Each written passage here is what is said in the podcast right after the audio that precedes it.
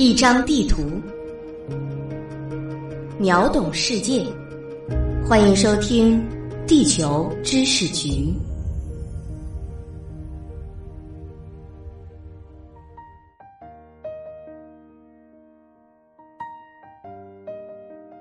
各位听众，大家好，欢迎收听《地球知识局》，我是零零二号地球观察员海峰。我们听说过电话诈骗，也了解了最近的网络诈骗。骗子的手法可以说是五花八门。但是呢，在印度用种树来割韭菜，您听说过吗？那么今天啊，我们就跟随局长为我们准备的图片来了解一下这场经典的庞氏骗局。一九九一年，纳拉辛哈拉奥当选印度总理之后，为了摆脱国内经济困境。开始实行以私有化、市场化、全球化、自由化为导向的经济改革，包括鼓励私营企业发展。在这经济自由的浪潮中，许多创业者瞄准了游牧种植的领域。这是一种经济价值较高，同时投资门槛较低的木材。然而，在这看似好赚钱的游牧生意中，有一家公司靠着忽悠，在七年间骗了众人四百亿卢比，大概是五点八亿美元。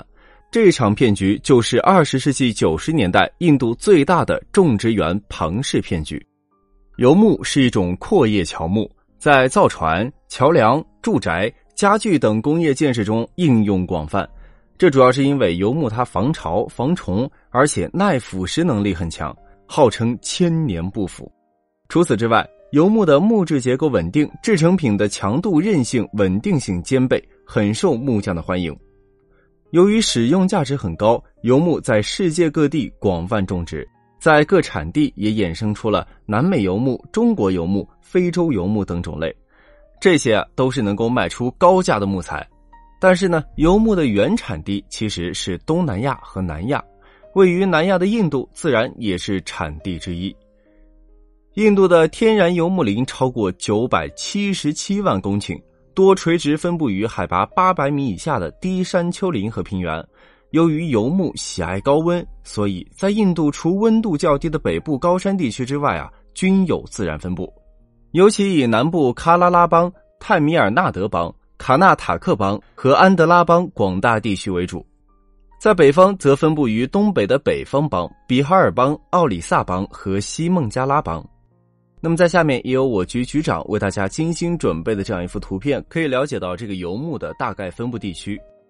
虽然印度自产游牧，但是基本上并不向外出口，并且由于自身消耗大于产量，需要通过进口来补给。为了降低游牧的对外依存度，满足国内住宅、家具、木材等产业对游牧的需求，印度政府在九十年代鼓励人工种植园产业的发展。还增加了以游牧为重点的各种树木种植的投资，有了政府的扶持，商家可以以补贴价从森林中获取原料，以森林为基础的产业盈利能力自然增强。所以啊，在二十世纪九十年代，游牧种植园在印度南部如雨后春笋般涌现，以经营游牧种植为主的公司也是一个接着一个的成立，数量多达三千五百家。然而呢，有些公司啊，并没有正经的从事游牧生意，而是借着游牧市场一片繁荣的时期，做起了传销的骗人勾当。比如奈特桑于一九九二年在印度金奈创立的阿努巴夫种植园有限公司。那么这个阿努巴夫种植园有限公司，我们在下面就简称为阿努巴夫了。在阿努巴夫成立以后，便开始了他忽悠投资的生涯。创始人纳特桑向大家宣布，只要每人投资超过一千卢比，大概是十四美元，就能获得游牧证书或者游牧股票，并且啊，承诺将这些钱用于游牧种植园建设，让投资者每年可以获得一千卢比以上的收益，二十年后便能一次性获得五万卢比，大概是七百二十美元以上的回报啊，是银行存款利息的三倍。这钱虽然在现在看起来不多，但是在当时啊，可不是一个小数目。这笔钱在班加罗尔市中心可以买一平米地了。为了让投资者相信自己说的不是假话，阿努巴夫公司声称啊，自己拥有占地超过一千英亩土地的游牧种植园，大概是四百公顷，还四处张贴了非常具有真实感的广告，向外界展示了其豪华的办公室，让投资者的信心爆棚。然而呢，二十年后一次性获得五万卢比的说法本身就有着巨大的问题，因为数字看起来虽然不是很夸张，但是游牧种植通常需要五十到六十年才能产生回报，并且产量啊极易受到天气和农业市场的影响，在短期内给到这么高的回报，实在不像是一个正常买卖。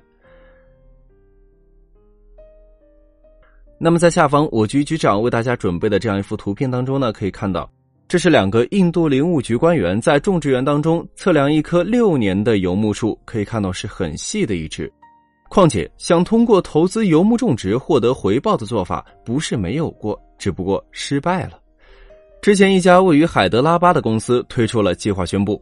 只要每人投资一千两百六十一卢比，二十年后每人能拿回五万卢比。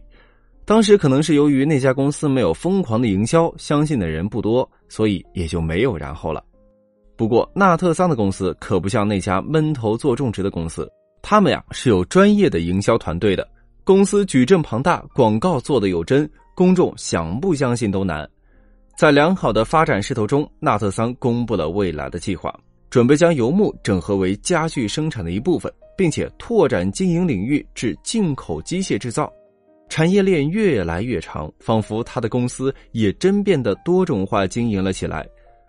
宏大的计划让人们觉得非常靠谱，所以啊，更多的小投资者被吸引过来，为纳特桑增长贡献力量。几年的时间，集团从公众筹集了超过数百亿卢比的巨额资金，但是这些并没有向投资者公开过。不过呢，他们并不在意，只要能够定期拿到保证的利息，就没有人闹事。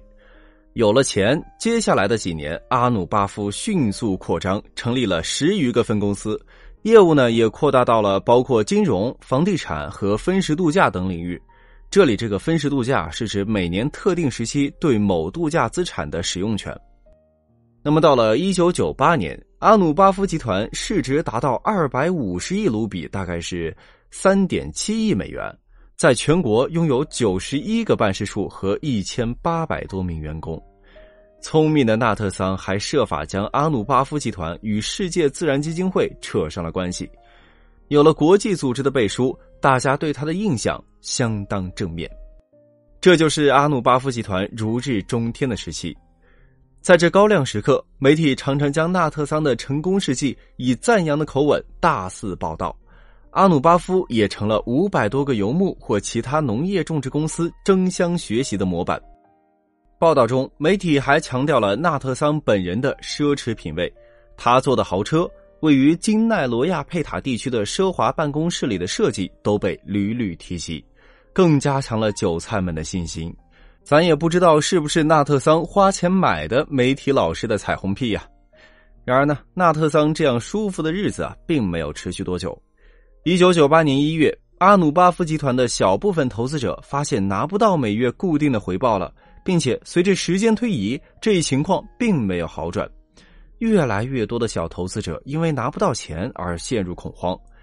这些投资者当中啊，大多数是退休的印度工人阶级和中产阶级，他们有些人将毕生的资金都投入了阿努巴夫。平均每人的投资额在一点五万卢比和五万卢比之间，也就是大概二百一十八美元到七百二十六美元之间。愤怒之下，感觉到被骗的投资者们就向法院举报，也多次去到了阿努巴夫总部抗议。然而呢，并没有一次能够成功进去的。直到一九九八年十二月二号，事情才似乎有了转机。当天，阿努巴夫集团向所有投资者发了一封信。让他们到达莱金奈森林酒店来领回他们之前被拖欠的款项。但是呢，当投资者到达酒店的时候啊，连个人影都没有。部分投资者再度去了阿努巴夫在金奈的总部，却发现该公司啊早已经是大门紧锁，纳特桑潜逃了。而投资者们收到的这封信，实际上是一家律师事务所发出的。该家事务所早已经在不少针对该公司的申诉中盯上了阿努巴夫。对其进行跟踪，以便回应相关的法庭案件。事情被披露之后，每天都有一群人来到阿努巴夫总部楼下，坐在花坛边上，聚在人行道上，脸上愁云密布。所有人都为拿不回来的钱而感到痛心。不过，有可能是因为自己的蠢。这么大的事儿，不可能不惊动政府。